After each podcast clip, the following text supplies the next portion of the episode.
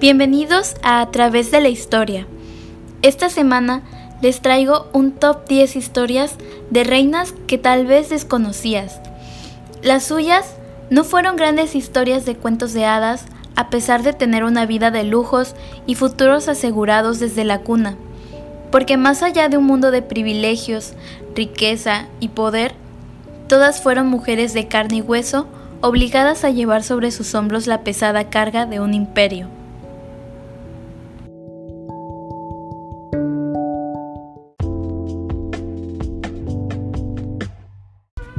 El puesto número 10 lo ocupa Leonor de Aquitania, reina de Francia e Inglaterra. Ocupa este lugar por su pensamiento adelantado a la época. Regresando en el tiempo a la lúgubre Edad Media, Leonor se volvió la heredera del ducado de Aquitania. Siendo así, formada para gobernar, recibió la educación que solo un hombre podía tener.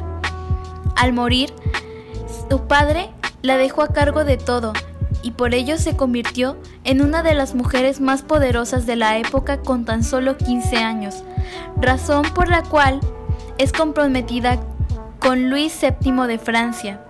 Justo después de realizado el matrimonio, el rey fallece, por lo cual el matrimonio asciende al trono. Entre problemas, tienen a su primer hija, sin embargo, la independencia de Leonor y su aburrimiento en la corte hacen que el rey sea celoso y busque el divorcio de inmediato.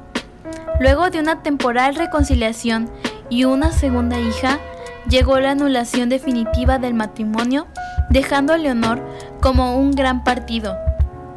Poderosa, bella e inteligente, vuelve a casarse con Enrique, de quien sí se enamora y con el cual se convierte en reina de Inglaterra. Tienen ocho hijos, los cuales con el tiempo se vuelven personajes importantes en la historia de Inglaterra. Sin embargo, los problemas empiezan cuando Leonor descubre que Enrique nunca estuvo enamorada de ella y que la engañó múltiples veces, lo cual hace que ella se vaya a un retiro a Aquitania y después planea una conspiración en contra de su esposo. Conspiración que es descubierta y por la cual es encerrada 16 años su confinamiento termina cuando su esposo muere y su hijo favorito, Ricardo III o Ricardo Corazón de León, la libera. Ya con 67 años, Leonor solo puede pensar en su retiro y en ser influyente en la corte. Muere a los 80 años, después de 16 años de confinamiento y una vida y un legado acerca de los derechos de la mujer.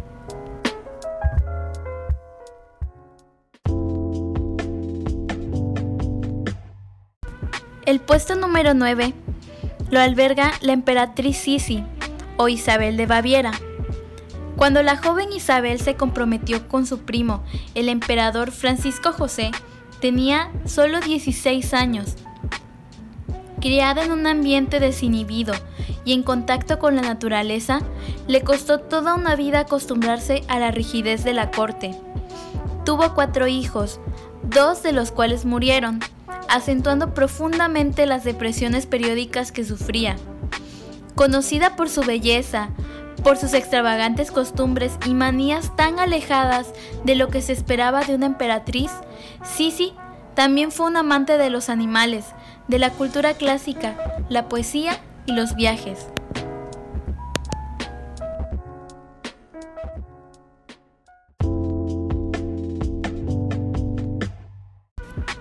El puesto número 8 va para Alexandra Romanov. De todas las historias de princesas o reinas que se puedan contar, la suya es de las más tristes sin duda. Y es que la de esta bella y melancólica zarina tiene algo que la hace distinta a las demás. Fue hecha prisionera, asesinada, descuartizada, quemada y abandonada en tierra de nadie junto a su familia. Y es que esta mujer formó parte de la última familia real que gobernó a Rusia desde ser la nieta favorita de la reina Victoria, pasando por su amor eterno al zar Nicolás y llegando a ser odiada por su pueblo debido a su amistad con el místico Rasputín, a causa de la hemofilia de su único hijo varón, la vida de Alix, el cual era su nombre verdadero, es trágica sin duda.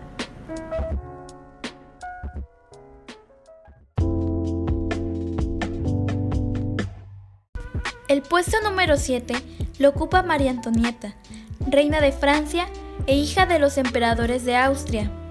Desde su nacimiento, en 1755, su infancia en Viena, la boda con el heredero al trono de Francia, la fastuosa corte de Versalles, el tedio, la hipocresía, la soledad, los entretenimientos extravagantes, los escándalos, los disturbios populares, la caída de la Bastilla, la fuga de la familia real, el encarcelamiento, el juicio por la alta traición, la guillotina, cada paso de su vida estuvo marcado por el poder, los cambios políticos y sociales y sin duda las costumbres de su época. María Antonieta destaca por el estilo que impuso y también por ser una mujer interesante que tuvo enamorados incluso a hombres como el compositor Wolfgang Amadeus Mozart. María Antonieta es sin duda un personaje en la historia que debemos de visitar más seguido y debemos de conocer profundamente.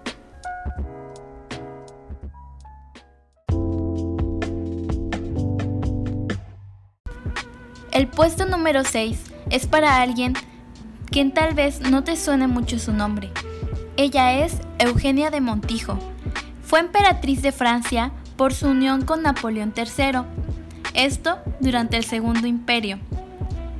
Sin embargo, a diferencia de muchas consortes, esta chica española no estaría a la sombra de su marido, sino que también participaría activamente en los asuntos políticos del Estado.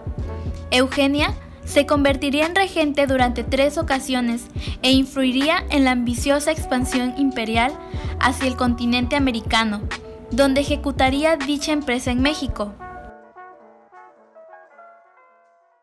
Nacida en Granada el 6 de mayo de 1826, hija del conde de Teba, creció rodeada de privilegios, sin embargo en un hogar no tan feliz.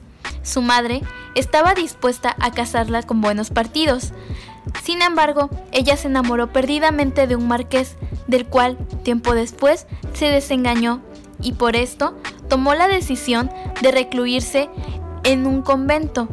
Esta era una decisión que ella estaba dispuesta a cumplir. Sin embargo, una madre del convento le dijo que era muy hermosa como para estar allí y que su belleza pertenecía más que nada a un trono.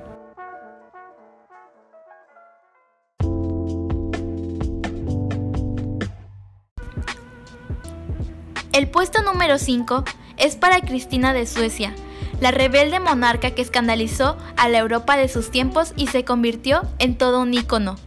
Sin duda, Cristina tuvo una vida de película, una vida lo bastante inusual en muchos sentidos, no solo porque heredó el trono a los seis años, sino también porque fue una mujer completamente fuera de lo convencional para la Europa de sus tiempos. Era inteligente, impulsiva Tenía un sentido del humor picante y le encantaba romper reglas. Una de las formas en que rompía estas reglas era usando pantalones, una prenda que en esta época estaba solamente permitida usar en hombres.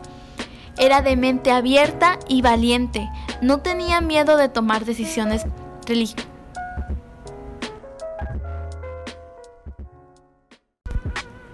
Cristina, por su indumentaria masculina, se convirtió años después en todo un ícono para la comunidad LGBT.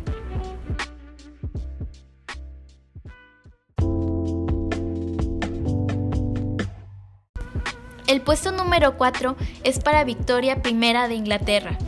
Esta reina ascendió al trono a los 18 años y se mantuvo en él el más tiempo que ningún otro soberano en Europa. Bueno, esto solo superado por la reina Isabel II. Durante su reinado, Francia conoció dos dinastías regias y una república, España tres monarcas e, e Italia cuatro. En este dilatado periodo que precisamente se conoce como era victoriana, Inglaterra se convirtió en un país industrial y en una potencia de primer orden, orgullosa de su capacidad para crear riqueza y destacar en un mundo cada vez más dependiente de los avances científicos y técnicos.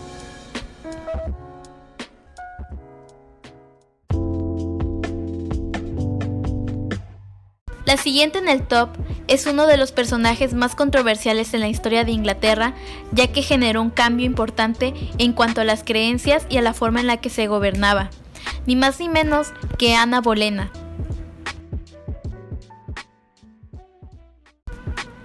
Ana Bolena nació bajo el seno de una familia noble, pero no tan adinerada. Se dice que después de un viaje a la corte francesa regresó transformada y mucho más culta. Era una mujer fascinante y cuando llegó a la corte del rey Enrique VIII llamó su atención de inmediato. El rey trató de convertirla en una de sus numerosas amantes, cosa a la cual se negó Ana Bolena, porque le dijo que solo estaría con él si se convertía en su esposa. Esta cuestión era muy difícil, ya que el rey estaba casado bajo las leyes. Sin embargo, la decisión que toma a continuación el rey Enrique VIII es una de las más controversiales de toda la historia de Inglaterra y lo que hizo fue separar a el catolicismo del poder de Inglaterra. O sea, se desligó completamente de la Iglesia Católica y se convirtió al protestantismo para así poder casarse con Ana. Una vez casados, la vida de Ana no fue tan feliz ya que no pudo concebir ningún hijo varón, y se dice que Enrique VIII planeó una treta para deshacerse de ella acusándola de incesto con su propio hermano. Hasta el día de hoy no se puede decir con certeza si esto es cierto o no. El puesto número 2 es para la hija de la ya antes mencionada Ana Bolena. Su nombre Isabel I de Inglaterra, mejor conocida como la Reina Virgen, ya que jamás se casó o tuvo hijos. A día de hoy, su vida privada es aún todo un misterio. Sin embargo, lo recalcable en ella es que bajo su mandato, Inglaterra se convirtió en una de las potencias más grandes del mundo. Se puede decir que gracias a ella, Inglaterra es lo que es hoy en día.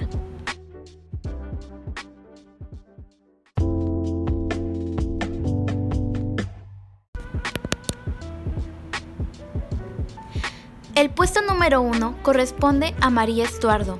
Muy pocas reinas han tenido una vida más azarosa y trágica que la de María, una soberana bella y cultivada, pero que desde su muerte ha despertado el interés de historiadores, literatos, cineastas y público en general. María nació el 8 de diciembre de 1542 en Escocia, en un tiempo en el que Escocia era uno de los territorios más periféricos y en cierto modo atrasados de Europa.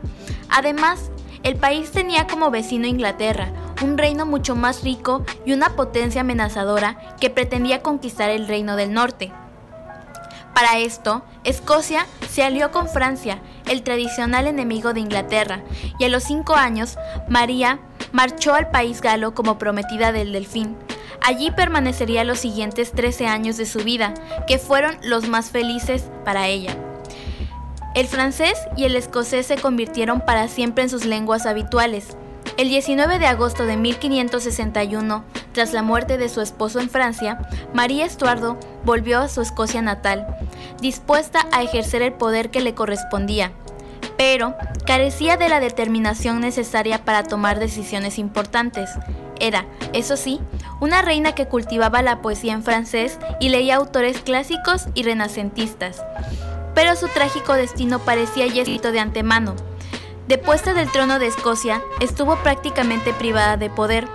Tres veces viuda, fue perseguida, pasó prisionera 13 años y fue condenada a muerte por conspirar en contra de la vida de la reina de Inglaterra, su prima, y contra la seguridad del reino.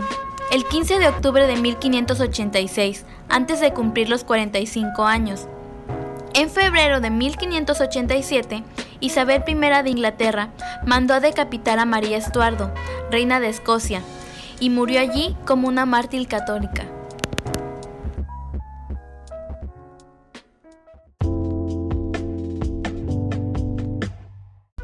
Bueno, finalizado este conteo, solo cabe mencionar que agradezco que me hayan escuchado y que no se les haya hecho muy tedioso y que pues no soy una experta. Este es mi primer podcast que grabo en la vida. Siempre me han gustado, pero no sabía el trabajo que había detrás. Y pues realmente es una actividad que me ha gustado mucho. Espero que sigan investigando un poquito más sobre estas grandes mujeres que les acabo de dejar y pues realmente tienen una vida con más información de la que les estoy contando. Esto es muy resumido. Espero que les haya gustado y si no, espero que me hagan saber sus observaciones.